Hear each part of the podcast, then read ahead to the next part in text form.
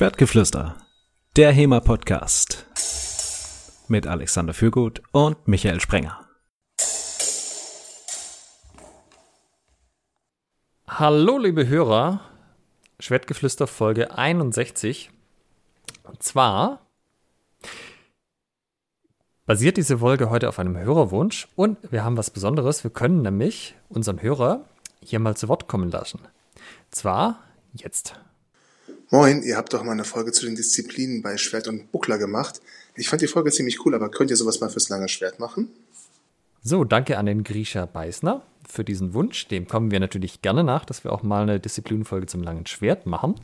Falls ihr euch wundert, wie wir denn, ähm, wie ihr euch denn auch so wunderschöne Themen wünschen könnt und dann hier auch mal als Einspieler in der Folge Platz finden, wenn ihr auf Schwertgeflüster geht, gibt es oben jetzt einen Menüpunkt, der heißt Schick uns deine Frage. Ihr könnt auch einfach auf schwertgeflüster.de slash Fragen gehen. Und da könnt ihr in eurem Browser einfach äh, uns eine kleine Sprachnachricht hinterlassen mit eurer Frage. Also seid ihr ruhig großzügig, ähm, wenn ihr irgendwas wissen wollt von uns, irgendein Thema habt, wo ihr sagt, boah, das wäre cool, darüber mal einen Podcast zu haben. Gerne auch mehr als eine Frage einfach einreichen. Geht auf dem Handy, geht auf eurem Rechner. Ja, also alles easy. Und wir reden heute über die Disziplinen des langen Schwerter, Quatsch. Äh, wir reden heute über die Disziplinen des historischen Fechtens im langen Schwert. Wie immer mit mir Alexander Fürgut und Michael Sprenger. Hallo Michael. Hallo Alexander. Ich fand das schon schön. Also das langes Schwert ist nicht nur eine Disziplin, sondern das ist einfach eine, eine, wie soll ich sagen, das ist eine Kampfkunst für sich mit Unterdisziplinen. Ja, vielleicht hat mich auch der Titel irritiert, der auf unseren Folien stand. Aber sei es drum. Viele von euch werden irgendwas mit dem langen Schwert verbinden. Und es ist durchaus auch so, das können wir schon mal vorwegnehmen, dass heute in der HEMA-Szene das lange Schwert die Waffe schlechthin ist. Ähm, über 92 Prozent der HEMA-Vereine in Deutschland trainieren langes Schwert. Ja, es gibt ein paar, die was anderes machen.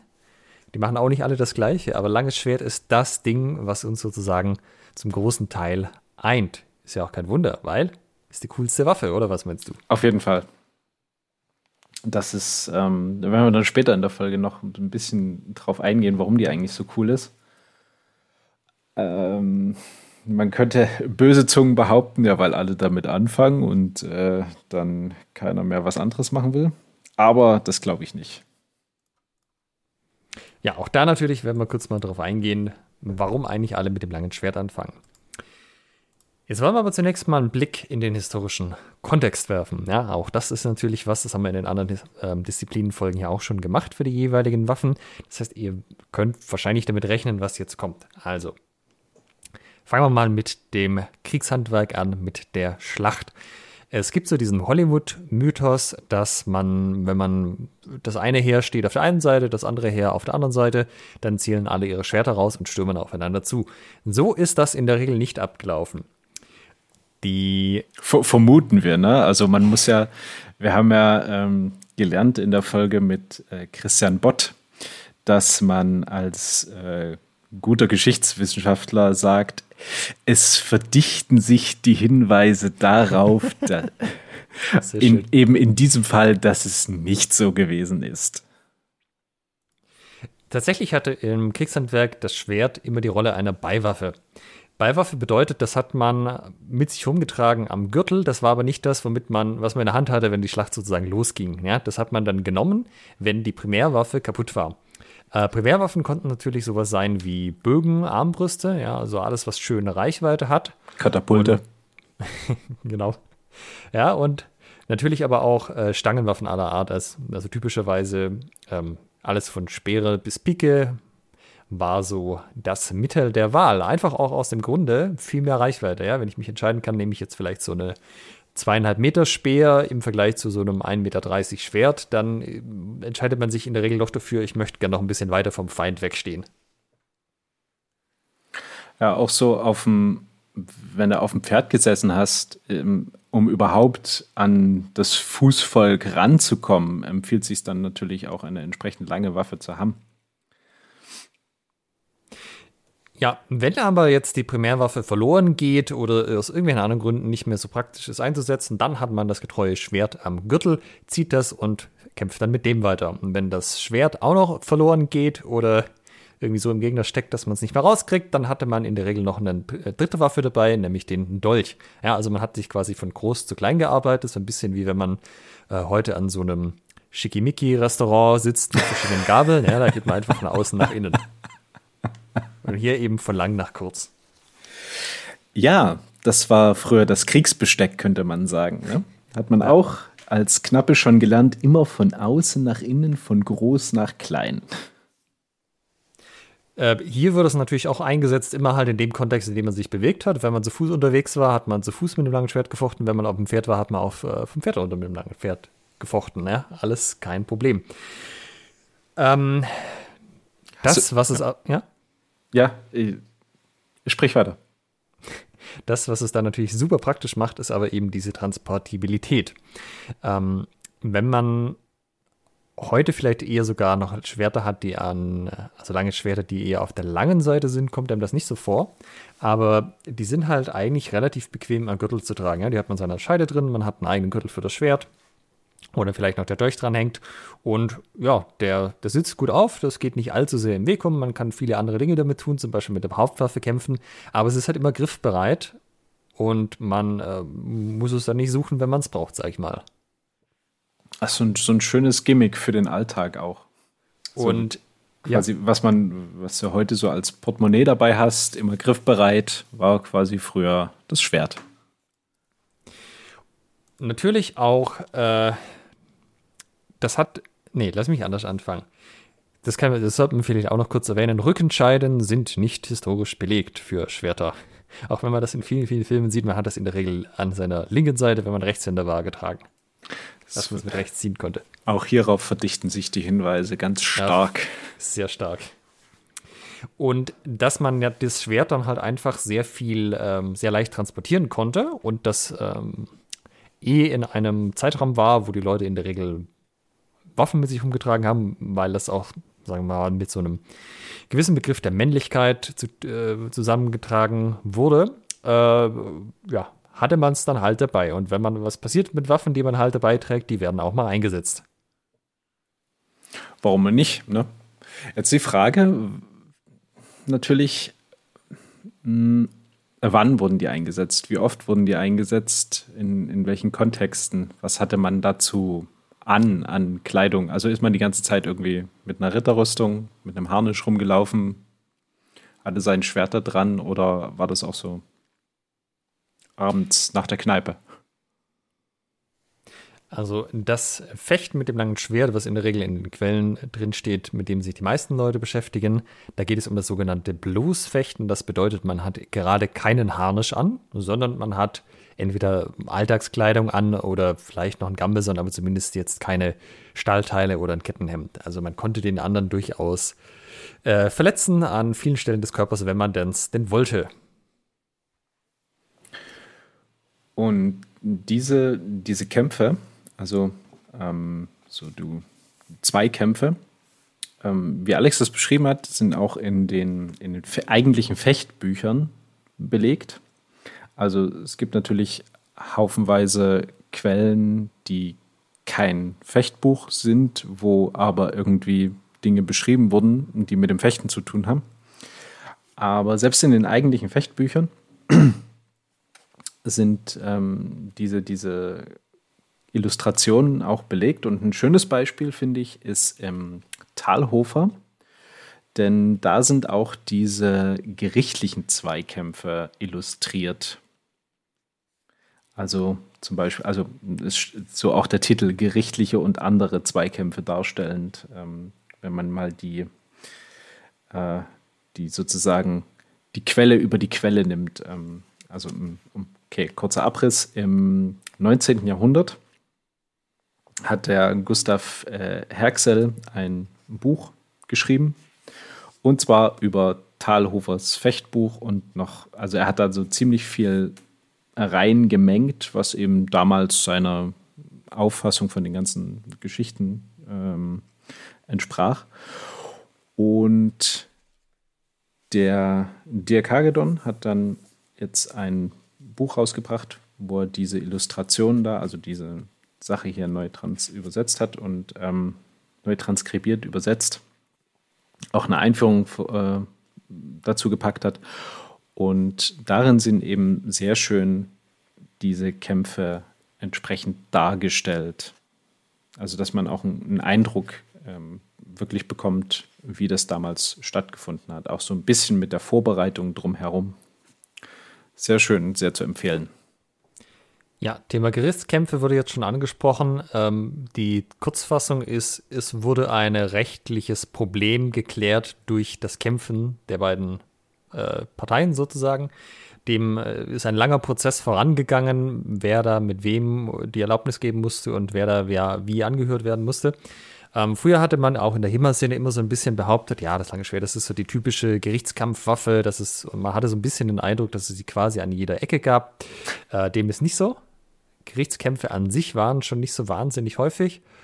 Ähm, man konnte sich dann auch in der Regel noch relativ lange anders überlegen und dann zum Beispiel doch die Schuld eingestehen oder so, bevor man wirklich im Duell stand. Also das war eher so ein bisschen auch darauf ausgelegt, ähm, dass man, dass es vielleicht nicht zum tatsächlichen Kampf kam. Ähm, und ich weiß jetzt gerade nicht mehr, wo das drin stand, ob das im Schwabenspiegel oder im Sachsenspiegel war oder sogar in beiden.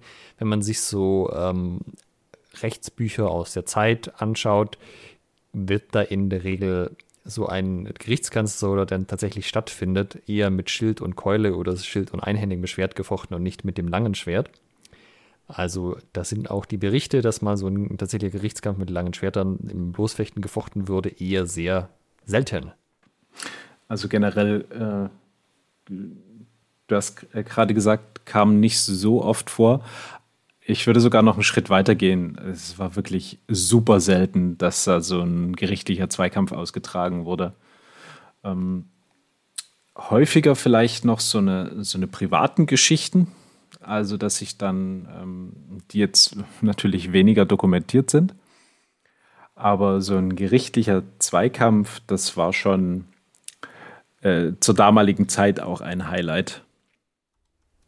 Jetzt haben wir schon die ganze Zeit so ein bisschen drüber geredet. Damals, wir haben aber noch gar nicht gesagt, von welchem Zeitraum wir hier eigentlich reden. Ah, und gut. zwar geht es hier um 14. Äh, und 15. Jahrhundert. Hm, wir hatten ja in der schweren Buckler-Disziplinen-Folge schon mal angesprochen, dass das älteste erhaltene Fechtbuch das 1,33 ist, auch äh, Walpurgis oder Tower-Fechtbuch genannt, und das ist von 1320. Ja, das ist das allererste, also da sind wir schon im 14. Jahrhundert. Und und die ältesten Quellen, die wir fürs lange Schwert haben, sind auch aus dem Zeitraum so Mitte, Ende 14. Jahrhundert dann. Da könnt ihr euch nochmal äh, unsere Folge mit Erik Burkhardt anhören. Der hat sich mit dem ältesten erhaltenen Fechtbuch beschäftigt, in dem das lange Schwert äh, vorkommt, nämlich die 3227a. Und dass das gar nicht so leicht ist, die zu datieren und herauszufinden, wer die geschrieben hat. Wenn euch das interessiert, dann einfach nochmal unsere Folge mit Erik anhören. Ja, aber ich meine, 14. bis 15. Jahrhundert, da haben wir einen sehr großen Zeitraum aufgemacht. Das, äh, das stimmt wahrscheinlich, dass ja. da die ersten Fechtbücher rauskamen. 200 Jahre wird passen, ja. Ja. Äh, es gibt vielleicht noch eine Ausnahme, die man erwähnen sollte, wenn man wieder in Richtung Schlacht schaut. Äh, es gab tatsächlich Schwerter, die als Primärwaffe zum Einsatz kamen. Das sind dann die sogenannten Zweihänder, Biedenhänder, Schlachtschwerter. Haben wir auch eine eigene Folge zugemacht mit Jan Gosewinkel, auch vielleicht da mal reinhören. Die hat man aber dann nicht mehr im Gürtel getragen, das ging auch nicht mehr von der Länge her, äh, sondern die hat man sozusagen im Arm gehabt, wenn man sie irgendwo hingetragen hat, analog zu Stangenwaffen. Das heißt, da sind wir dann ähm, vom langen Schwertkontext weg. Langes Schwert ist alles, was man noch am Gürtel hängen kann und damit noch den Alltag bewältigen kann, würde ich mal sagen. Ja, also Zähne putzen, Wohnung saugen, da kann man zur Not noch ein langes Schwert dran am Gürtel haben. Zu dem Begriff sollte man auch noch was sagen zu dem ganzen Kontext davon. Ja? Also, ja. wa warum eigentlich langes Schwert? Warum nicht Langschwert, was man ja viel öfters liest? Äh, ja, und warum nicht anderthalbhänder oder ähm, Bastardschwert? Ja, Bastardschwert auch, auch, sehr, auch sehr gut. Ähm, in der Tat, die Waffe an sich, soweit ich weiß, ähm, für mich verdichten sich die Hinweise dazu, dass die einfach nur als Schwert bezeichnet wurde. Wie ungefähr alles, was eine Klinge hatte damals und eine gewisse Länge überschritten hat und zweischneidig war.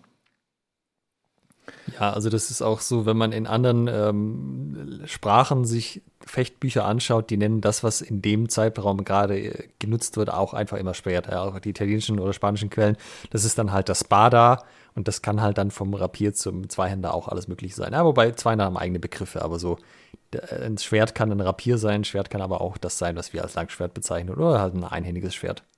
Ja, das heißt, ähm, diese ganzen Begriffe, langes Schwert, langes Schwert, kurzes Schwert, Halbschwert, Schwert, obwohl, nee, Schwert haben wir gerade geklärt, Schwert heißt wirklich die Waffe, ähm, die bezeichnen dann doch schon eher äh, gewisse Stile und, und was man damit macht, wie man damit ficht, könnte man sagen.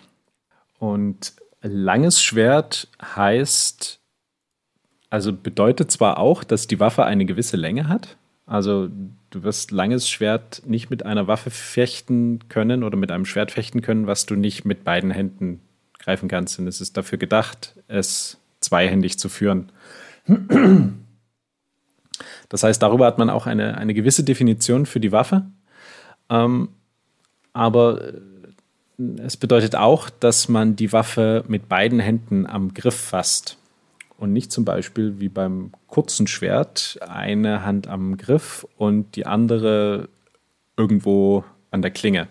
Da sollte es vielleicht noch kurz den Kontext erklären, warum man denn um Gottes Willen sein Schwert in der Klinge greifen wollte. Ja. ähm, diese, das wird auch als, als Halbschwerttechniken bezeichnet. Oder ähm, Griff mit der, also zur gewappneten Hand. Und das hat man verwendet, um, ähm, naja, quasi Büchsen öffnen zu spielen und sich in den gegnerischen Harnisch hinein zu poolen. Also man geht davon aus, dass man ein, an der gewappneten Hand sozusagen einen, ähm, einen Handschuh trug, einen, einen Plattenhandschuh, der einen vor Hieben schützte, sodass man eben auch mit der, mit der Hand voran auf den Gegner zugehen konnte der sah gleichermaßen gewappnet aus und hat sein Schwert auf die gleiche Art und Weise gefasst. Und dann hat man versucht, mit allerlei Hebeltechniken zum Beispiel, die man damit ansetzen kann, seinen Gegner auf den Boden zu bringen, beziehungsweise den Ort irgendwo unter, die, unter den Harnisch zu, zu führen, sodass man entsprechend die Weichteile äh, oder äh, weiche Regionen treffen konnte und verletzen konnte. Zum Beispiel die Weichteile, ne? also, aber nicht nur. Ja, und ja, wie gesagt, also ja, Gerichtskämpfe eher selten. Private Duelle, um Fragen der Ehre zu klären, das kam durchaus häufiger vor. Also häufiger im Vergleich zu den Gerichtskämpfen. Man weiß natürlich auch nicht so genau, wie leicht man das hochrechnen kann. Ähm, das hat sich auch immer ein bisschen verschoben, wie beliebt das wirklich war durch die Jahrhunderte hindurch. Aber zumindest gibt es da Berichte, dass sich mal Leute mit scharfen Schwertern irgendwo duelliert haben, weil der eine dem anderen, ja, keine Ahnung, mochte die Nase nicht oder so. Und was man auch nicht vergessen darf, das wird heute von einigen Teilen auch der deutschen HEMA-Szene gerne totgeschwiegen: Sport. Ja, Sport. ganz, ganz relevanter Teil, äh, auch durch die Jahrhunderte durch. Es gab die sogenannten äh, Fechtschulen. Das ist so ein bisschen eine Mischung aus ähm, Turnier, Seminar und äh, Schau, also Show quasi für Zuschauer. Und die, das waren sozusagen Sportveranstaltungen, die vor Publikum aufgeführt worden sind.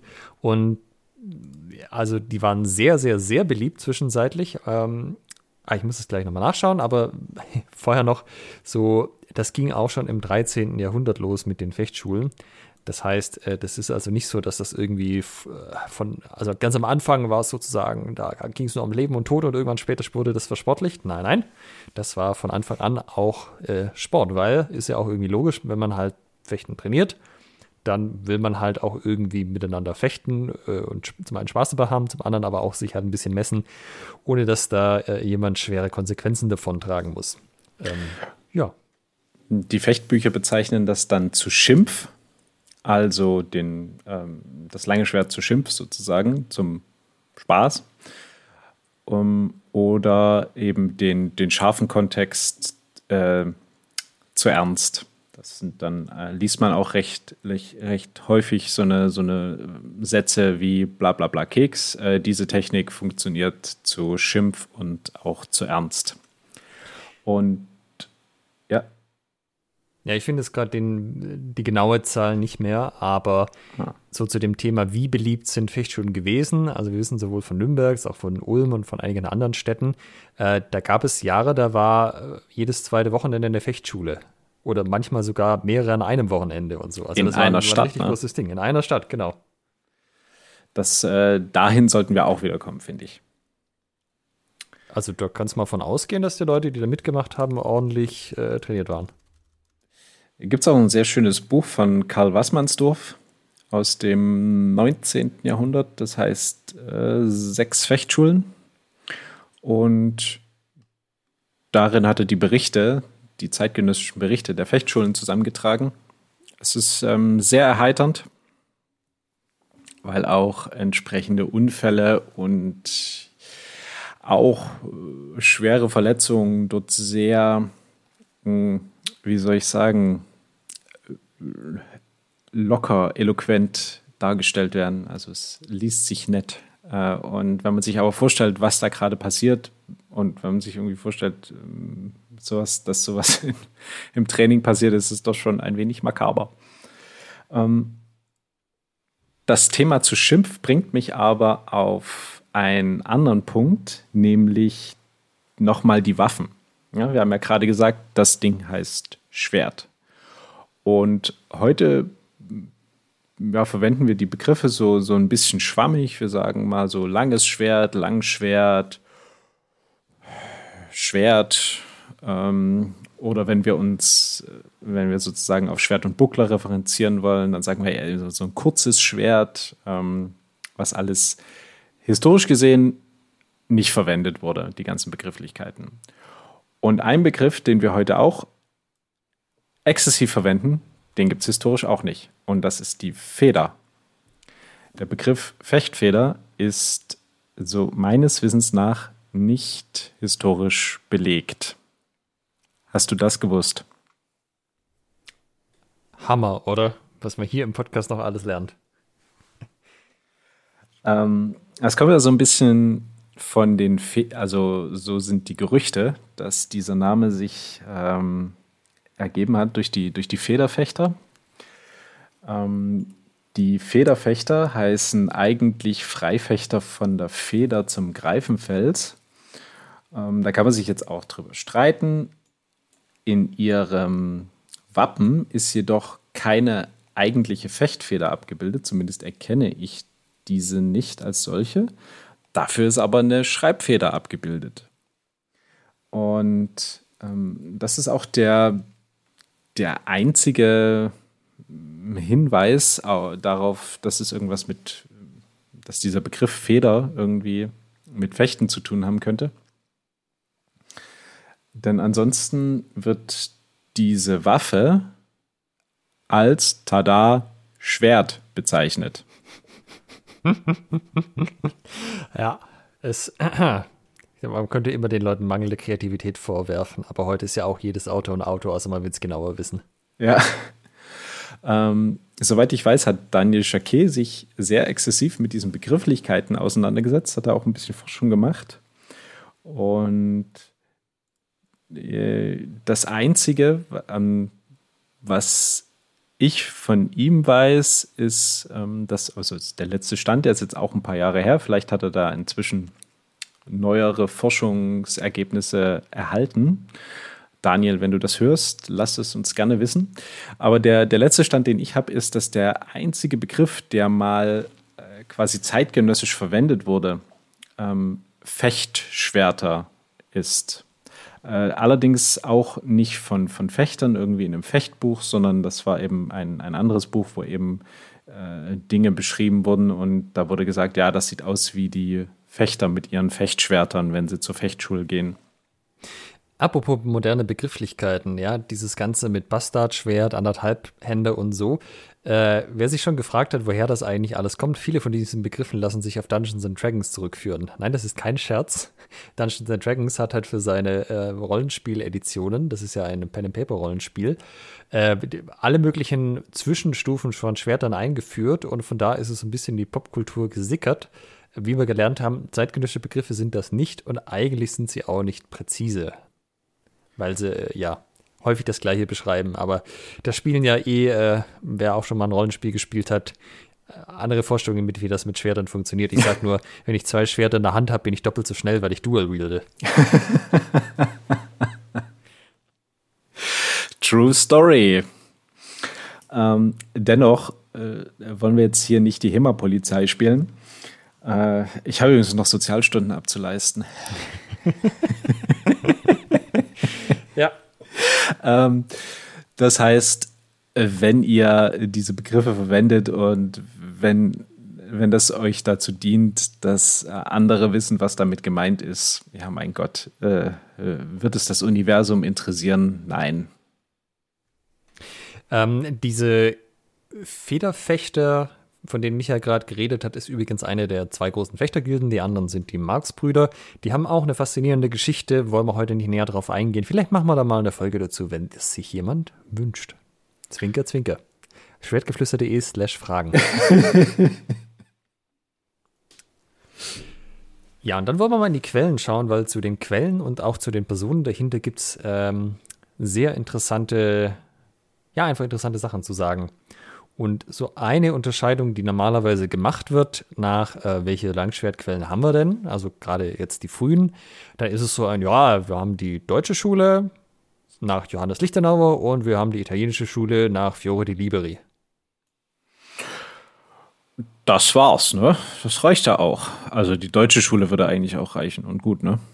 Ja, wenn man sich das ein bisschen genauer anschaut, ähm, stellt man schon mal fest, also Fiore war zwar Italiener und Lichtenauer aller Wahrscheinlichkeit nach entweder Deutsche oder vielleicht auch Pole, je nachdem, wo man, wo man so die Staatsgrenzen sieht. Aber ähm, das ist jetzt ja 14. Jahrhundert, Ende oder vielleicht Anfang, Mitte 15. Jahrhundert. Bei Lichtenauer weiß man nicht so ganz genau, wann er geboren wurde. Ähm, da gab es ja Deutschland und Italien nicht in diesem Sinne, wie man das heute kennt, sondern da sind wir ja zur Zeit des Heiligen Römischen Reiches, was sich ja sowieso über Deutschland und Italien erstreckt hat. Und wir wissen sowohl von Johannes Lichtenauer als auch von Fiore, dass beide ihre Kunst auf Reisen gelernt haben und von vielen verschiedenen Meistern gelernt haben. Und bei, auch hier bei Lichtenauer wissen wir nicht genau, wer das sein soll, von dem Lichtenauer sein Zeugs gelernt hat, seine Fechtweise. Aber bei Fiore haben wir da eine Liste seiner Trainer und Überraschung, Überraschung, da sind auch viele Leute dabei, die sehr deutsche Namen haben. Also, also diese ganze Unterscheidung mit das eine ist Deutsch, das andere ist Italienisch ist eigentlich ziemlich Unsinn, weil äh, Fiore ist in Norditalien gewesen vor allem. Und äh, ja, also da könnten sich einige Leute auch persönlich gekannt haben zu dieser Zeit. Das ist nicht so, also so geografisch lässt sich das nicht so richtig sauber trennen, sage ich mal. Denkst du, dass ähm, Lichtenauer und Fiore die erste HEMA-Bromance der Geschichte war? ah, also da habe ich jetzt ke leider keine Hinweise, die sich verdichten, aber in meinem Herzen ist das natürlich so. Und Heute ganz klar der Favorit in der HEMA-Szene ist das, äh, ja, die sogenannte deutsche Schule von Johannes Lichtenauer. Da gibt es nämlich, also von Lichtenauer selber, haben wir kein Fechtbuch erhalten, aber entweder direkte Schüler von ihm oder Schüler von Schülern, das weiß man nicht so ganz genau, die haben äh, Bücher geschrieben. Und zwar nicht nur eins, sondern sehr, sehr viele. Und diese Bücher wiederum gibt es in ähm, Abschriften voneinander. Also wir haben einfach recht viel Material, was sich auf Lichtenauer zurückführt. Also da steht dann zum Beispiel in der Einleitung drin, ja, das hier sind die Glossen von Johannes Lichtenauer, der ein großer Meister dieser Kunst war. Und dann wird das alles so erklärt. Also nicht nur so ein, ja, das ist inhaltlich irgendwie das gleiche, sondern es gibt eine direkte Bezugnahme auf den großen Fechtmeister Johannes Lichtenauer. Was man dazu sagen muss, ist, dass diese Bücher dann ja quasi ähm, ausführliche Beschreibungen zu den Merkversen ähm, gegeben haben. Also es war wohl anscheinend so, dass der Herr Lichtenauer seine Lehrerin in Merkverse gepackt hat, so ein bisschen kryptisch. Und die seinen Schülern mit an die Hand gegeben hat. Ne, wenn er hat ihnen was gezeigt und dann haben sie das trainiert und dann hat er ihnen so einen Merkvers mitgegeben, damit sie sich daran erinnern und dann eben wussten, was damit gemeint ist. Damit kann aber, wenn man nur die Merkverse hört, keiner was anfangen und das war auch sehr Sinn und Zweck davon, nämlich dass ähm, die Kunst, ähm, ja, man könnte sagen, verborgen bleibt oder nicht jedem zugänglich ist. Nur ja, den Meistern. Ne? Da wurde vor den Leichmeistern gewarnt, gewarnt, die diese Kunst ja gering schätzten und die sollten auf keinen Fall lernen, wie man nach Lichtenau fechtet. Genau, also Leute, die ihr Schwert am Knauf festhalten, sollten auf keinen Fall erfahren, wie man äh, hier den geilen Shit macht. Und die äh, Fechtmeister, die dann eben entsprechende Bücher geschrieben haben oder eben Zettel, ähm, haben dann noch ausführliche Beschreibungen zu diesen Versen gegeben. Also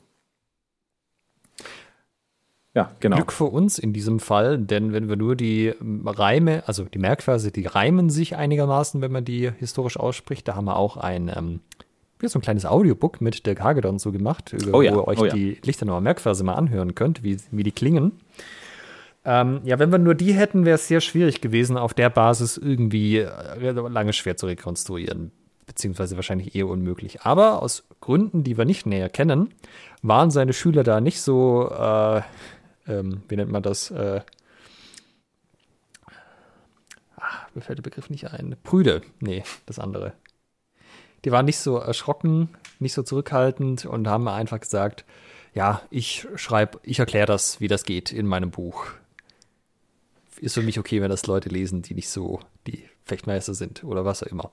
Ja. Also weiß man nicht genau, warum sie das gemacht haben, aber die haben halt die ähm, diese Reime glosiert und mit Erklärungen versehen, was genau das denn bedeutet. Und das ist letztendlich das, wo man heute drauf aufbaut, wenn man die Lehren rekonstruiert.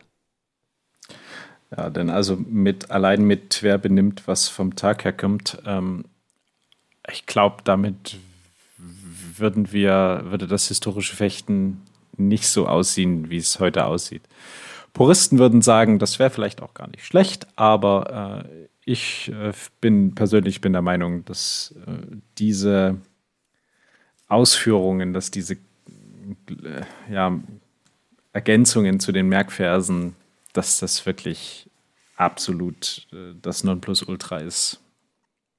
Ja. Des historischen Fechtens. Äh, es gibt so eine Datierung, wo man so dachte, man kann vielleicht Lichtenauers Lebenszeitraum irgendwie datieren. Und zwar gibt es ähm, in den meisten von diesen Fechtbüchern, die auf, sich auf ihn zurückführen, steht drin, ja, der Lichtenauer, Gott sei seiner Seele gnädig. Nee, das ist nicht die Formulierung. Dem, dem, dem Gott gnädig sei. Ah, genau, danke dir. Das heißt, da geht man davon aus, zu dem Zeitpunkt, als dieses Buch geschrieben wurde, war Lichtenauer schon tot. Und es gibt ein Buch, das äh, Nürnberger Hausbuch, wo das nicht so ist wo, wo man also vermutet hat, ah, vielleicht hat er da noch gelebt, aber ja, wie Michael ja schon erläuterte, das ist ein bisschen schwierig mit der ganzen ähm, Datierung und kann auch einfach sein, dass man da halt eine andere Formulierung verwendet hat und der halt dann doch nicht gelebt hat. Also tatsächlich wissen wir über Lichtenauer relativ wenig. Es gab auch schon so Überlegungen, ob der nicht ausgedacht ist. Das gibt es auch manchmal, ähm, dass man sich sozusagen auf einen fiktiven Meister bezieht. Das ist auch im Kung Fu ganz üblich. Also ich wollte es gerade sagen, ja. europäisches Phänomen. Ähm, da dagegen spricht ein bisschen, dass so erfundene Leute, über die weiß man relativ viel normalerweise weil dann natürlich eine große Geschichte gedichtet wird, was die alles Tolles gemacht haben. Und über Lichtenauer wissen wir halt einfach quasi nichts, außer dass es ihn gab und dass er halt ein großer Meister der Kunst war, was seine Schüler über ihn eben so erzählt haben. Und ja, aber genau sagen kann man es natürlich trotzdem nicht. Und es gibt ähm, mehrere Ortschaften in Deutschland, die Lichtenau heißen. Also auch da kann man nicht irgendwie sagen, dass er jetzt aus der einen oder der anderen Ecke kam. Ja. Ähm, Du hast angesprochen, wir hatten sozusagen die Leute, Fechter, die in seinem Stil die Lehren weitergegeben haben. Und da gibt es auch eine Auflistung in einem Fechtbuch, äh, Buch, ich glaube von ähm, Paulus Kahl. Ja, genau. Ist äh, die Gesellschaft Lichtenauer benannt. Und das sind quasi alle Homies vom Lichtenauer. Also es ist nicht ganz klar, was damit gemeint ist, ob das seine Schüler sind, ob das Leute sind, die in seiner Tradition fechten oder ob Paulus Karl da in diesem Fechtbuch einfach seine Freunde aufgelistet hat und gesagt hat, ich mache jetzt hier die Gesellschaft Lichtenauer. Ähm, und die oder viele von denen sind aber auch Autoren von Fechtbüchern, beziehungsweise Autoren von ähm, Beiträgen zu zu Co-Autoren, würde man heute sagen. Ja, man kennt zum Beispiel so Leute wie den André Liegnitzer oder seinen Bruder, den Jakob Liegnitzer, jetzt eher weniger, ja, aber Liegnitzer sagt einem was. Es gibt den Sigmund Amring oder auch Sigmund Eine Ringeck, wie er manchmal fälschlicherweise geschrieben wird, den Martin Hunsfeld, ähm, den Ott den Juden, Hans Stettner, Peter von Danzig und ja, noch ein paar Leute mehr. Und wenn man das so ein bisschen rekonstruiert, wo die wahrscheinlich gelebt haben, beziehungsweise geboren sind, ja, Peter von Danzig, wahrscheinlich hat er irgendwas mit Danzig zu tun. Und man zeichnet das auf einer Karte ein, dann ist das so das Gebiet des heutigen Deutschlands, Österreich, Tschechien und Polen, weitestgehend. Also auch geografisch doch äh, weiter verbreitet, als man das vielleicht denken könnte. Ja, also es war eben damals ein bisschen größerer deutschsprachiger Raum als heute. Äh, sehr schön finde ich noch den Dietrich Degenfechter von Braunschweig, also Dietrich, den äh, Dolchkämpfer von Braunschweig. Ist jetzt, würde mir jetzt schwerfallen zu sagen, ob das sozusagen eine Ehrerbietung ist, dass er besonders gut Degen kämpfen konnte, oder ob das eher so ein der Halsaufschneider von Braunschweig heißt. ja, auch sehr schön. Und nach diesen, das, das sind sozusagen diese ja, Verfasser oder eben Autoren, Co-Autoren von, von Quellen, die man sozusagen der unmittelbar der Lichtenauer Tradition zuordnet. Ähm, allen voran heute im deutschsprachigen Raum wahrscheinlich äh, Peter von Danzig, die ähm, Handschrift 44a8. Ähm, zu äh, verdanken haben wir das Dirk Hagedorn, der sie transkribiert hat und in modernes Deutsch übersetzt hat und ein Buch dazu rausgegeben hat.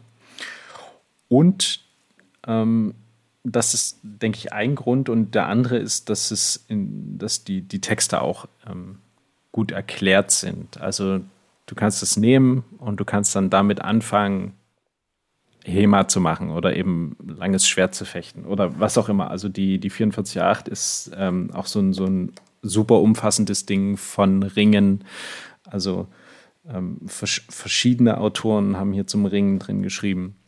Über den Dolch, ähm, kurzes Schwert, langes Schwert, Rossfechten, Kampffechten. Das ist wirklich das komplette Programm hier drin.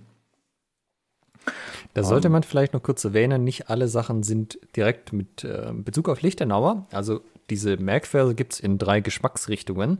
Einmal für das lange Schwert, einmal für das Rossfechten, einmal für das kurze Schwert, das heißt den Kampf im Harnisch, das Kampffechten. Das sind so die drei Bereiche, wo wir die Merkverse haben, äh, plus halt noch so Einleitung und solche Dinge. Das heißt, die ganzen anderen Sachen, wie jetzt zum Beispiel Schwert und Buckler oder reines Ringen, ja. beziehen sich halt auf andere Meister. Eben auch auf Leute aus dieser Liste, wie jetzt Martin Hundfeld mit dem äh, Dolch und dem Ringen, aber auch Ott dem Juden als dem Ringer. Die haben dann ihren, ihren eigenen Shit da publiziert. Ähm, das wäre auch, ähm, wenn man wenn man mich fragt, so nach wie vor meine primäre Empfehlung für den Einstieg. Ähm, wie ist es bei dir? Ja, hätte ich auch gesagt. Also es ist einfach von der Aufmachung her sehr gut. Es hat sich bewährt und Dirk sagt ja auch selber, er hat ja diese ganzen anderen Lichtenauer Manuskripte auch durchgearbeitet und transkribiert, dass das einfach eine der oder die Quelle ist, die am vollständigsten ist. Ja, weil ja. das sind ja handgeschriebene Texte, da geht auch mal eine Seite verloren, aber da ist halt wirklich das meiste drin sozusagen. Und wenn wir uns dann in der Zeit etwas weiter bewegen, dann kommen wir zu einem Meister. Äh, das ist äh, Alex heimlicher Favorit. ähm, besonders mit seinen, äh, mit seinen, äh, wie soll ich sagen, der Methode, mit der das Zufechten äh, anderen beibringt. ähm, die hat es Alex besonders angetan. Ich rede von Joachim Meyer Und äh, wenn ihr meint, äh, was jetzt für eine Methode im Zufechten, dann empfehle ich euch unsere Folge zum Meierkreuz. Mit dem Meierkreuz zu den blößen Fechten, Sinn oder Unsinn. Ich glaube, so hatten wir die genannt, ne? Ja. Und ähm, darüber lässt sich vortrefflich streiten, was wir in eben dieser Folge machen. Deshalb ähm, wollen wir jetzt einfach mal ganz nüchtern äh, noch so ein bisschen über den Herrn Meyer ähm, berichten, beziehungsweise sein, sein Werk und äh, was das mit Lichtenauer zu tun hat oder auch nicht. Und ob man danach fechten darf heute, also ob das HEMA-Polizeikonform ist oder ob das Underground-Shit ist. Ja, also die Manuskripte von Joachim Meyer, da befinden wir uns jetzt im 16. Jahrhundert. Ähm, das eine ist von 1560, das andere ist von irgendwann zwischen 63 und 70 entstanden. Und das Interessante ist, die Manuskripte wurden tatsächlich schon gedruckt. Ja? Also die viele davor sind handgeschrieben, natürlich auch die frühen Manuskripte. Hier gab es schon den Buchdruck und das war durchaus auch geplant vom Herr Joachim Meyer, dass dieses Buch auch Leute kaufen, da man das ja so nett vervielfältigen konnte. Und Joachim Meyer steht in der Tradition von Lichtenauer, das merkt man inhaltlich, ähm, weil er halt die Begrifflichkeiten wie zum Beispiel Zonnau verwendet, aber er bezieht sich auch explizit auf Lichtenauer und zitiert auch zwischendurch mal ähm, ja, Merkverse von Lichtenauer.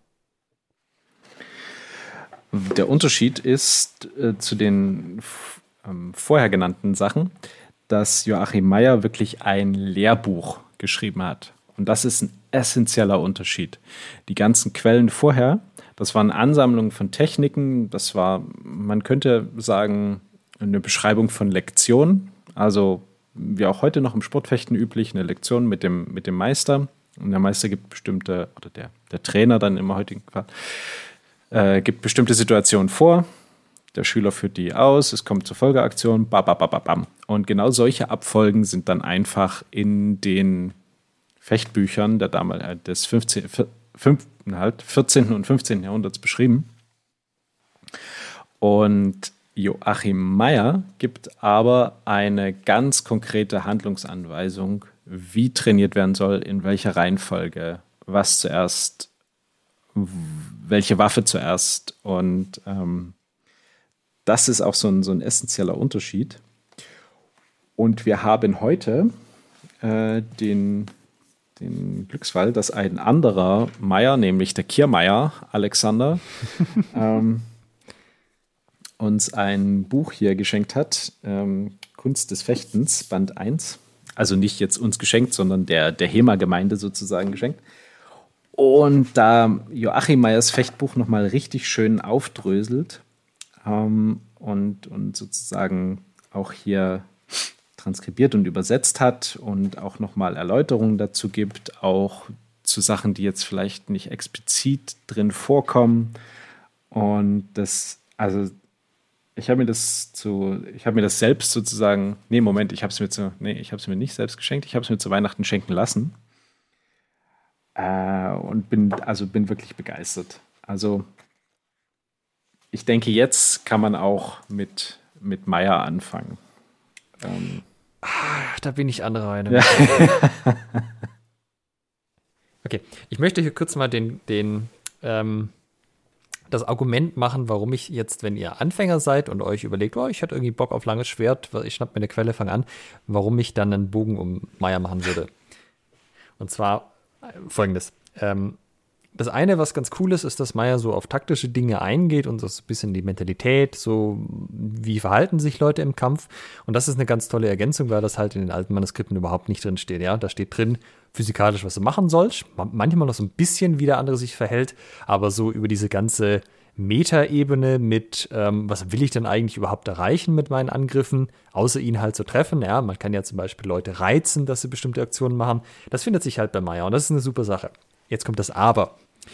Ähm, Meyer ist sehr, sehr ausführlich. Manche würden auch sagen geschwätzig. Denn ähm, die Lichtenauer Techniken, das sind fünf Meisterheu, zwölf Stücke, Dann gibt es noch in den Stücken drin so ein paar Untertechniken. Summa summarum kommst du da irgendwie bei 30 Techniken oder so raus.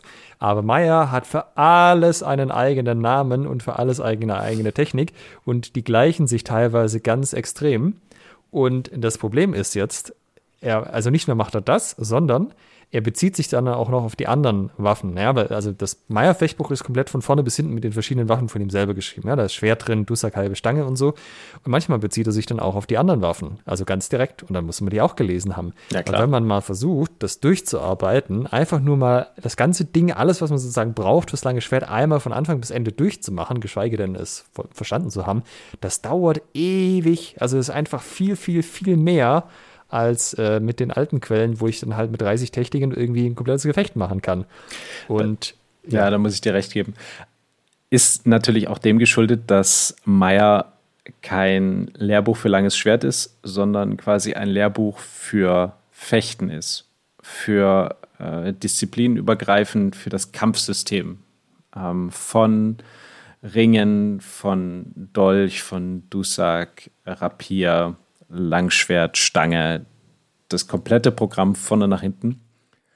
Und äh, dementsprechend ist es dann halt schwierig, sich dort eine Sache rauszupicken und nur die lernen zu wollen.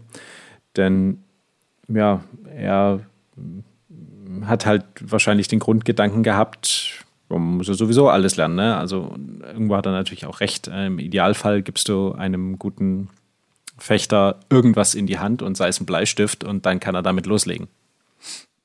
Ja, also nur mal um das in heutigen Seitenzahlen zu vergleichen. In der modernen Variante vom Meier im Vergleich mit der modernen Variante vom Danzig. Im Meier ist allein der Langschwertteil 80 Seiten lang, in relativ kleiner Schriftgröße.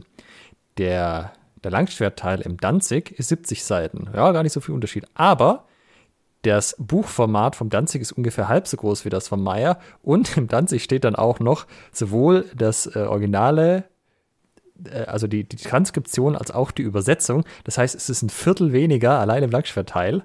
Und das ist halt ganz signifikant. Ähm, ich denke, auch das ist ein Grund, warum sich mehr Leute eben äh, mit den frühen Quellen beschäftigen, weil das halt wesentlich kürzer und knackiger ist. Und man muss auch sagen, dass das halt so ein Henne-Ei-Ding ist, dadurch, dass sich wesentlich mehr Leute äh, mit den frühen Quellen beschäftigen, hast du halt auch viel mehr modernes Hilfsmaterial, so Bücher, YouTube-Videos und so. Da hast du halt bei Meier sehr viel weniger. Und wenn du dann mal irgendwann den Glützhau vom Kniffelhau vom Sturzhau unterscheiden kannst, äh, ja, da, das dauert eine Weile. Also, also, wenn ihr da Bock drauf habt und einfach sagt, das Meier klingt irgendwie total geil mit den ganzen Waffen, dann um Gottes Willen, schnappt euch das Ding und trainiert damit, ja. Und wenn ihr das wirklich machen wollt, schnappt es euch auf jeden Fall. Aber wenn ihr sagt, eigentlich hätte ich es gern kurz und knackig und möglichst wenig Techniken und dass ich sozusagen schnell auch ähm, Erfolge sehe, dass ich die Sachen mal einsetzen kann, ah, dann würde ich schon eher die frühen Lichtenauer Quellen empfehlen. Da möge doch äh, jeder nach seiner Fassung selig werden. Ja, vielleicht machen wir auch mal eine Folge zu Meier Sinn oder Unsinn. Äh, ja, wolltest du über Eier noch was? Äh, wolltest du über Meier noch was sagen oder sollen wir auf die Italiener mal noch eingehen? Ja, lass uns ein bisschen über die Italiener herziehen. Ja, äh, Fiore, spannender Typ. Äh, vor allem wissen wir, wann er geboren ist und auch wo. Ja, also ganz im Gegensatz zu Lichtenau oder anderen Leuten. Der wurde nämlich 1381 in Cividale del Fuila geboren. Das ist im äh, Nordosten von Italien. Und der sagt von sich selber, er hat von vielen Meistern gelernt und die Liste, die er da aufzählt, da sind viele deutsche und italienische Leute drin. Äh, es war generell zu der Zeit so, dass man, ähm, also gab es Söldnerarmeen, man weiß auch, dass äh, Fiore sich da als ähm, Kempe, äh, nee, nicht Kempe, wie nennt man das? Also als Lohn, Kämpfer, nee, das stimmt auch nicht. Also er hat schon Söldner, oder? Soldat. Ja, also er hat auf jeden Fall gekämpft und auch da war es jetzt ja nicht so unüblich, dass, äh, dass man irgendwie in den Grenzregionen Stress hatte. Also auch da ist es nicht, durchaus nicht unwahrscheinlich, dass es ihn mal nach, Süd, nach dem heutigen Süddeutschland verschlagen hat. Und der hat ein ähm, ein Buch geschrieben, was sehr, sehr schön gemacht ist, denn es hat einen ganz guten Vorteil. Es hat nicht nur Text, sondern es hat auch ein Bild zu den. Also ich weiß nicht, ob es jede Technik ist, ähm, aber er hat auf jeden Fall zu sehr vielen Techniken und sehr vielen Abschnitten einfach Bilder gemalt. Und das ist natürlich schon eine feile Sache. Die sind auch eigentlich ganz hübsch. Ähm, wenn auch eher halt so skizzenhaft gehalten äh, und sozusagen schwarz-weiß, aber er hat auch eine ganz interessante Didaktik, weil wenn er zwei Leute hat, die miteinander fechten und der eine zeigt quasi die Technik, dann hat er immer so eine kleine Krone aufgemalt. Ja? Also auch da muss man dann nicht Rätsel raten, wer jetzt eigentlich die beschriebene Technik macht. Und Fiore hat auch nach eigener Aussage fünf Duelle mit scharfen Schwertern gefochten. Da ging es um die Ehre, da hat ihn, wer weiß wie, irgendjemand beleidigt. Und die hat er mit einem Gambeson und Lederhandschuhen mit scharfen Schwertern ausgefochten, also mit einem scharfen, langen Schwert, und hat die nach eigener Aussage alle unverletzt überstanden. Muss man auch erstmal hinkriegen, ne? Ja, da kann man sich natürlich fragen, wie verlässlich diese Aussage ist, aber da haben wir zumindest mal eine Quelle, wo jemand ähm, sich mit scharfen Schwertern gehauen hat. Äh, das Interessante in der Fiore-Quelle ist auch, dass er, hat eigentlich, also die ist auch sehr mh, hm, vielfältig und ist so Schritt für Schritt aufgebaut. Also es geht mit dem Ringen los, dann kommt der Dolch, dann wie man mit dem Dolch gegen das Schwert kämpft, dann hat man das Schwert in einer Hand, dann hat man das Schwert in zwei Händen, dann Schwert gegen Speer, wie es mit, äh, mit dem Schwert in Rüstung kämpft. Ja, und zwar alles von vorne nach hinten sozusagen. Und der Teil mit dem äh, zweihändig geführten Schwert ist jetzt gar nicht so wahnsinnig lange. Ähm, und Eben hat er aber auch den Teil drin, dass man das gleiche Schwert, also jetzt nicht irgendwie eine kurze Variante, sondern auch so ein eigentlich zweihändig gedachtes Schwert mit einer Hand führt. Ähm, ich bin nicht so der Fiore-Experte, mir ist nicht so hundertprozentig klar, warum man das, warum man das mit aufgenommen hat als eigenes Kapitel. Also ob das ein ist, ich habe halt manchmal nur zufällig gerade eine Hand am Schwert oder ähm, ob es da was tiefere Sinne gibt. Manche von den Sachen sind auch so Ringen, wo ich dann halt mit der einen Hand äh, den Arm zum Beispiel vom anderen halte und mit der Schwerthand dann noch was mache. Aber ja, ganz interessant auf jeden Fall, dass das drin ist. Da haben sie übrigens auch keine Kronen, sehe ich gerade in dem Einhänder-Teil, sondern da haben sie goldene Schrumpfbänder. Ein bisschen Abwechslung reinbringen. Ja, und dann später gibt es, äh, also was heißt später, ja, also wenn man sich das mit Lichtenau und Meyer nochmal anschaut, ja, das ist ein Zeitraum von 200 Jahren, was auch ziemlich krass ist. Also der Lichtenauer scheint schon ein cooler Typ gewesen zu sein, wenn dann 200 Jahre später sich noch Leute auf ihn beziehen. Und äh, also Fiore baut dann zum Beispiel Filippo di Vadi auf, der ist dann, äh, oder dessen Manuskript ist dann irgendwann zwischen 1482, 1487 wahrscheinlich entstanden. Der äh, hat im Wesentlichen Teile von Fiores Manuskript, die Fiore di Battaglie kopiert. Es gibt dann noch so ein paar andere Lehrlinien, auch im deutschen Sprachraum gibt es einfach andere Schwertquellen, die von den Inhalten als auch von dem, was sie schreiben, erstmal nichts mit Lichtenau zu tun haben. Aber ich sag mal, ja, das große Ding ist eigentlich, dass die Leute Lichtenauer machen. Da gibt es noch ein paar verstreute, die beziehen sich auf Fiore und Wadi. Und im Wesentlichen war es das, was so die Mainstream-Langschwert-Sachen angeht. Ja, das stimmt, das haben wir jetzt gar nicht gesagt. Äh, guter Punkt, den du bringst. Ähm, der Codex Wallerstein ähm, ist so ein bisschen out of the box, äh, was das angeht. Ist aber auch ziemlich cool. Also gibt sehr, sehr viele Sachen da drin. Ähm, ultra umfangreiches Ringtraktat, langes Schwert, langes Messer, Dolch, glaube ich auch. Ähm, und es ist eine Bild- und Textquelle, also auch, auch recht, recht nett. Ähm, manchmal nicht ganz einfach verständlich. Also für den Anfang, also obwohl es eine Bild- und Textquelle ist, würde ich es nicht für den Anfang empfehlen, denn die Texte dann, ähm, naja, wie soll ich sagen, es empfiehlt sich da so ein, so ein, so ein leichtes Gefühl zu haben für diese ähm, Texte der damaligen Zeit und vor allen Dingen für den HEMA-Sprech. Ähm, und wenn man da mit einer anderen Quelle angefangen hat, dann fällt es einem meiner Meinung nach oder meiner Erfahrung nach ein bisschen leichter. Nachteil noch bei Fiore ist auf Italienisch, oder? Äh, der Originaltext, genau. Aber es gibt natürlich auch viele äh, Transkriptionen und Übersetzungen von Fiore. Da ist man dann äh, so ein bisschen drauf angewiesen, dass da jemand das vernünftig übersetzt hat. Ich weiß aber gar nicht, ob es eine gute deutsche Version gibt, jetzt wo du das sagst. Also es gibt ein paar englische zum Beispiel auch von Guy Windsor oder so, aber ob es eine gute deutsche Fiore-Transkription gibt, keine Ahnung.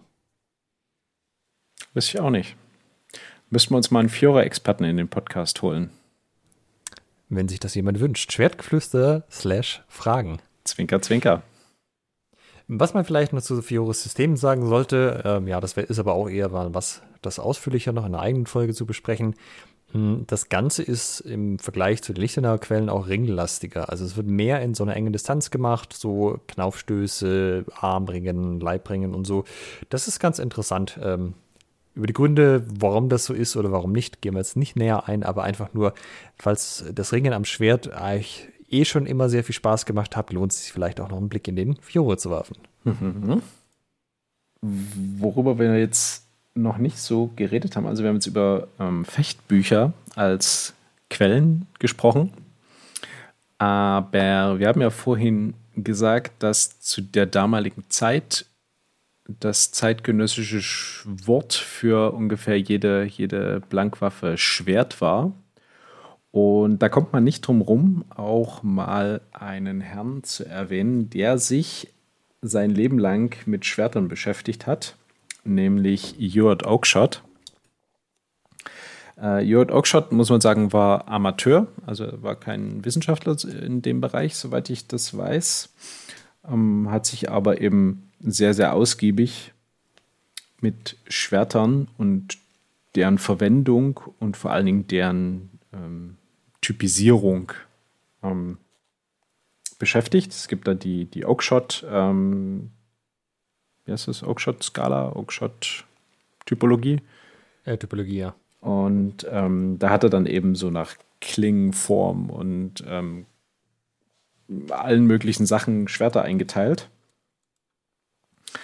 und ähm, beschreibt in seinem Buch äh, The Archaeology of Weapons, Arms and Armor from Prehistory to the Age of Chivalry. Ähm, sehr schön über verschiedene Zeiten hinweg, was man so mit Schwertern gemacht hat, wie die ausgesehen haben, wozu man die verwendet hat ähm, und eben auch, äh, wie Schwerter ausgesehen haben, mit denen man ja, quasi langes Schwert gefochten hat daher noch ganz klare Empfehlung, äh, die Bücher von, also er hat mehrere geschrieben, aber das ist so eines der Standardwerke, The Ecology of Weapons. Ja, das heißt, wenn ihr jemand sagen hört, er hat zum Beispiel ein Typ 12 Schwert, dann bezieht er sich auf Oakshot und seine Typologie. Ähm, das ist so quasi nach, danach eingeteilt. Wie lang sind die? Was haben die für eine Spitze? Ist die abgerundet oder eher spitz? Wie lang ist der Griff? Solche Dinge. Man muss ja da immer sagen oder immer bedenken, das ist ja alles Handarbeit damals. Das heißt, ähm, es ist jetzt nicht so, als wäre da jemand rumgegangen und hätte die Schwerter standardisiert. Dann kommen wir mal zur, zum, zum heutigen Training, oder? Ja, würde ich sagen. Stellt sich die erste Frage. Du hast vorhin gesagt, 92 Prozent der Vereine machen oder der, der Gruppen machen langes Schwert. Das heißt, heute ist langes Schwert die populärste Art zu fechten äh, im Bereich historisches Fechten.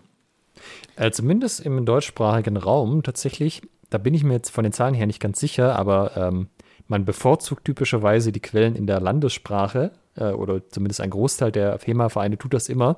Und zum Beispiel in Spanien äh, gibt es jetzt halt viele Rapierquellen auf Spanisch und eigentlich, ich weiß gar nicht, ob es überhaupt Langschwertquellen auf Spanisch gibt. Dementsprechend machen da viele Leute Rapier.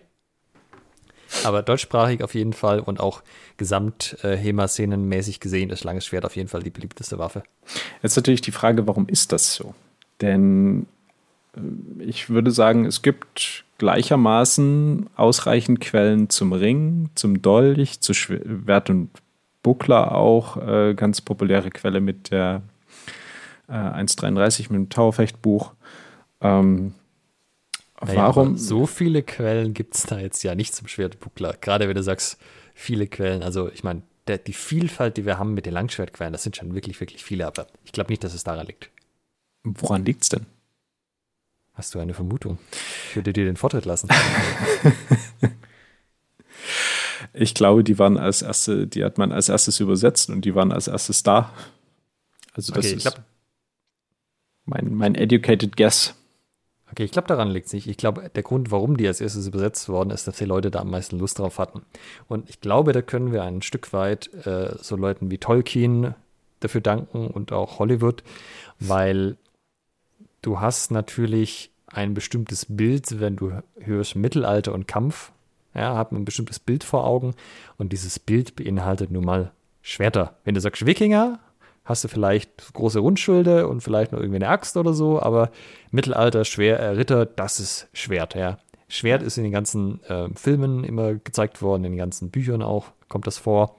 Und selbst wenn es sinnvoller wäre, wenn die Leute mit einem, ähm, ja, mit zum Beispiel Stangenwaffen wie einer Pike arbeiten würden oder mit einem Speer, hast du halt in den Medien dann immer das Schwert gehabt. Das ist das große Ideal, das große Bild der Ritterlichkeit. Und das steht einfach sinnbildlich für so eine, ja, so ein bisschen so eine Romantik und Sehnsucht auch nach den einfacheren, ehrenhafteren Zeiten, als es noch Ritter gab und so. Und das ist halt so ein bisschen in diesem allgemeinen, ähm, ja, ein bisschen in den Köpfen einfach drin von der Gesellschaft. Und ich glaube, das macht einen ganz großen Anteil aus, warum die Leute sich so für das äh, Schwert im Speziellen interessieren. Und du meinst, äh, Schwert und Buckler äh, ist dann einfach nicht so populär, weil es da eben dann nicht so die Vielfalt gab. Äh, naja, also Buckler ist ja ein ganz kleines Schild. Ja. Und wenn ich, wenn ich dann denke Ritter, Schild, dann denke ich an großes Schild. Mhm. Aber beim langes Schwert hat jetzt, soweit ich weiß, gar kein Schild.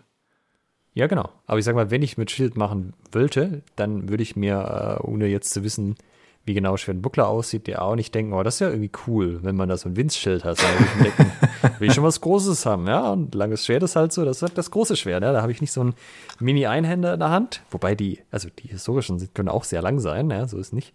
Aber man hat ja so das Bild im Kopf auch eben durch DD und solche Dinge geprägt ah, so einige Schwerter, das sind halt so kurze Stummelwaffen. Manchmal äh, wirken die in den Filmen ja schon wie halbe, also wie Dolche, die auch sehr lang sein konnten historisch. Aber ja, langes Schwert, das ist halt das große Ding. Zwei Hände, es ist groß, es strahlt, es funkelt, toll. Das heißt, würde es deutsche Quellen für Großschwerter geben, also für wirkliche Zweihänder, Biedenhänder, dann wäre das die populärste Waffe? Ich denke auch das nicht, weil äh, ich denke, das wäre es beliebter, aber dem Langschwert kommt halt eine Sache zugute, die heute immer noch gilt wie damals. Es ist gut transportabel. Diese Zweihänder mit einem Kleinwagen, das kann schon anspruchsvoll sein, die zu transportieren. Da kannst, die kriegst nicht mal einfach so in den Kofferraum, beim Schwert halt schon. Mhm.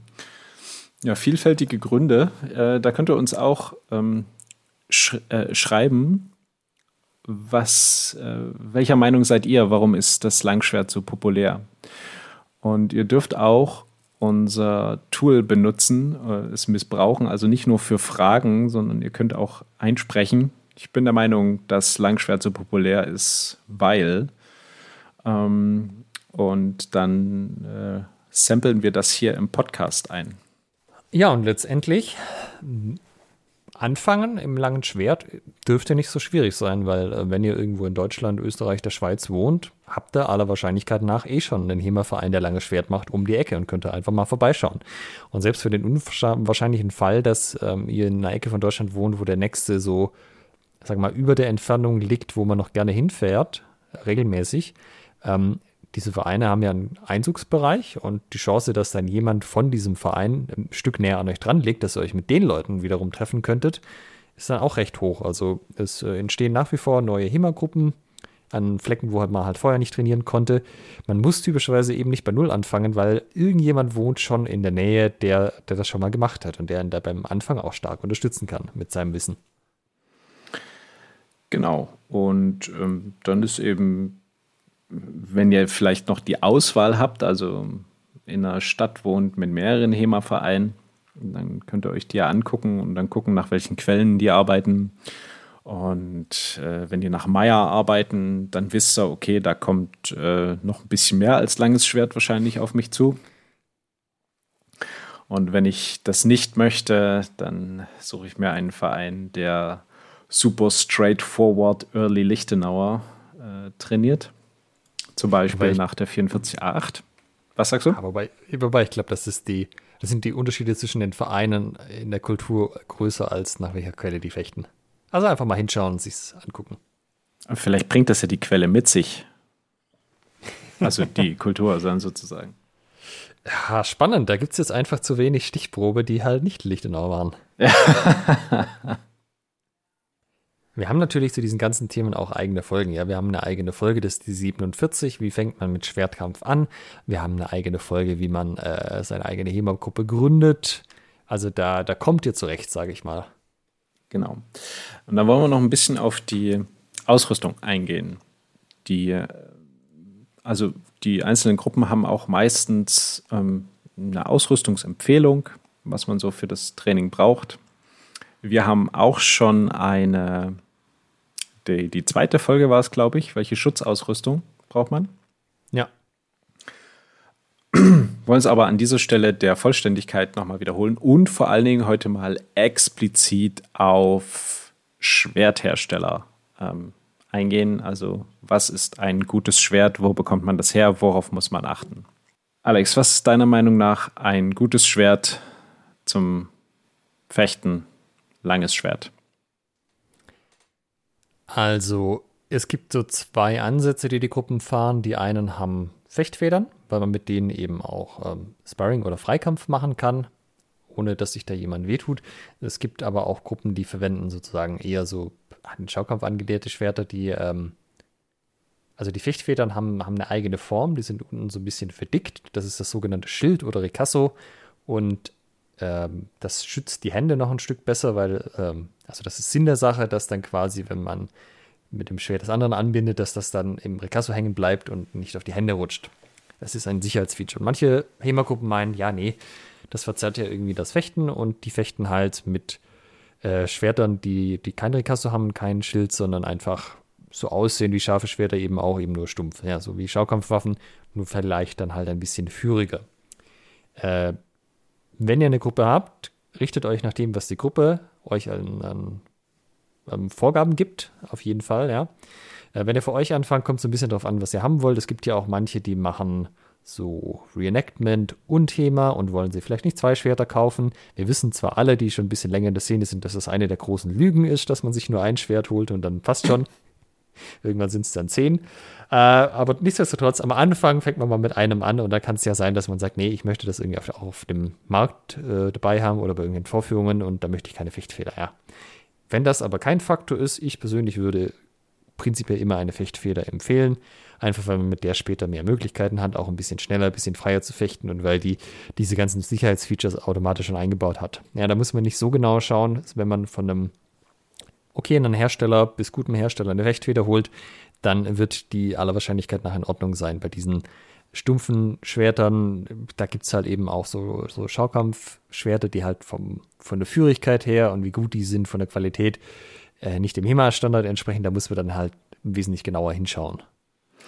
Worauf wir bei äh, Federschwertern, also wir, wir nennen das jetzt einfach so, um äh, na, ich hatte ja vorhin gesagt, diesen Begriff gibt es nicht, aber es äh, macht uns einfach jetzt die Arbeit leichter, es so zu bezeichnen, weil jeder weiß, was damit gemeint ist. Ähm, worauf ihr da achten solltet, ist, dass die sinnvolle Maße haben. Und so Grenzwerte findet ihr zum Beispiel im Rahmenregelwerk des DDHF auf der Webseite ddhf.de.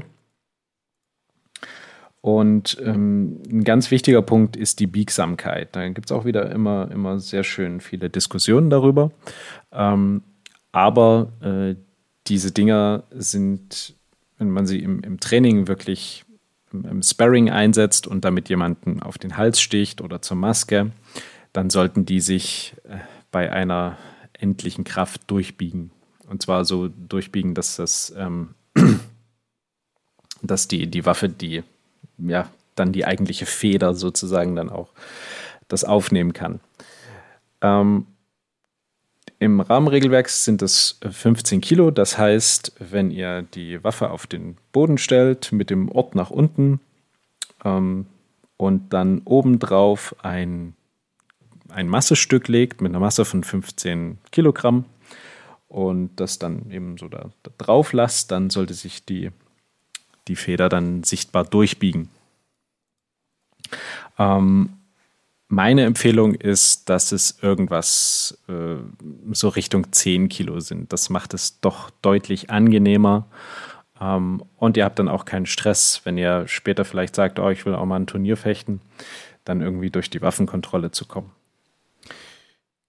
Ansonsten natürlich generell guckt, dass das, äh, gerade wenn ihr das im Partnertraining einsetzen wollt, keine scharfen Kanten hat. Also die Spitze natürlich äh, oder die, die schneiden natürlich stumpf, aber auch die Parierstange, dass die keine Spitzen oder äh, Kanten hat, wo man irgendwie dem anderen wehtun kann. Selbiges mit dem Knauf.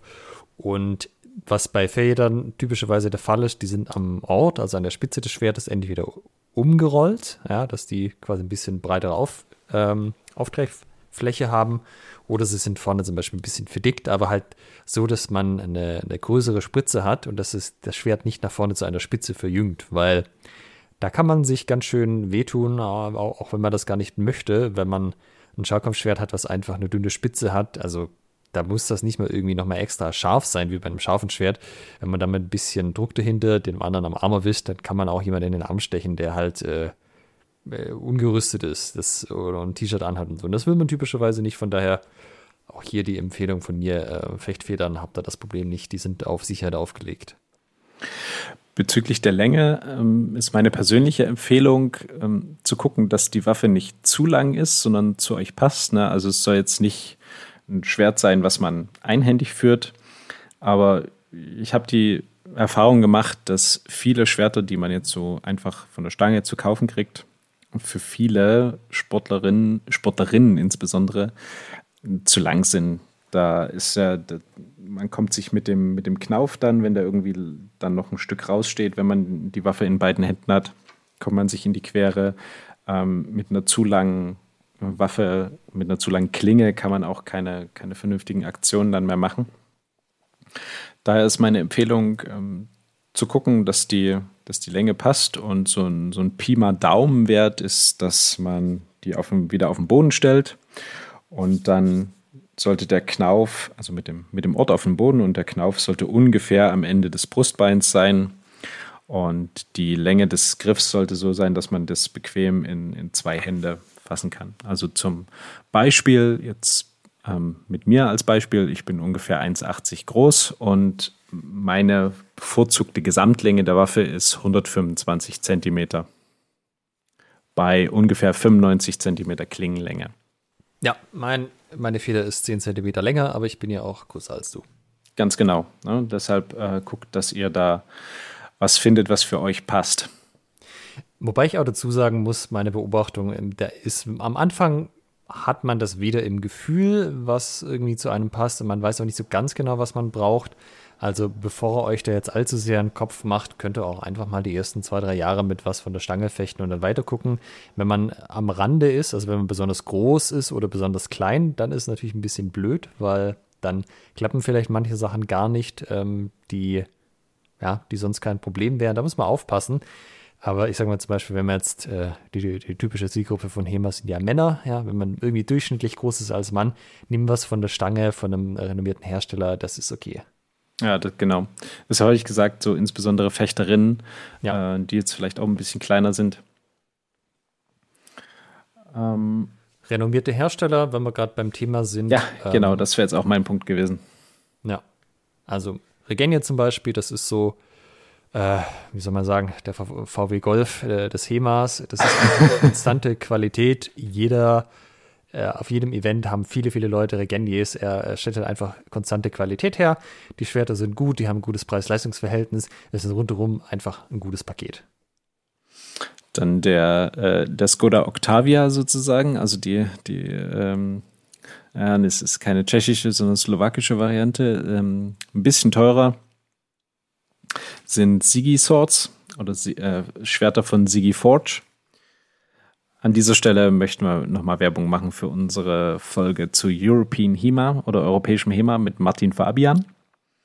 Denn er ist einer der Gründer von Sigi und die bieten zwar keine ähm, Maßanfertigung an, im Gegensatz zu Regeni. Also bei Regeni könnte sagen, ich möchte eine Waffe mit der Gesamtlänge und mit der Klingenlänge und ich möchte diesen Typ von Klinge und da könnte alles Mögliche zusammenschustern. Und Sigi bietet halt, glaube bei den Langschwertern drei oder vier verschiedene Größen an. Und that's it. Ansonsten gibt es noch Viktor Berbekrusch, die Sachen von dem sind auch äh, völlig okay. Also, ich, äh, also, für mich kommen sie nicht ganz an die Legende-Geschichten ran, aber ich habe auch früher mit einer Belbekrusch gefochten, das war auch okay. Äh, der hat vor allem einen deutschen Job, äh, also wo er auf, äh, sozusagen nicht aus dem Ausland bestellt, sondern das auch äh, einfach über, über eine deutsche Seite läuft, Victor, oder Schwertschmied Victor.de oder so. Ähm, es gibt inzwischen auch eine russische Marke, Ja, Quetun, ja, genau. genau. Quetun Armory.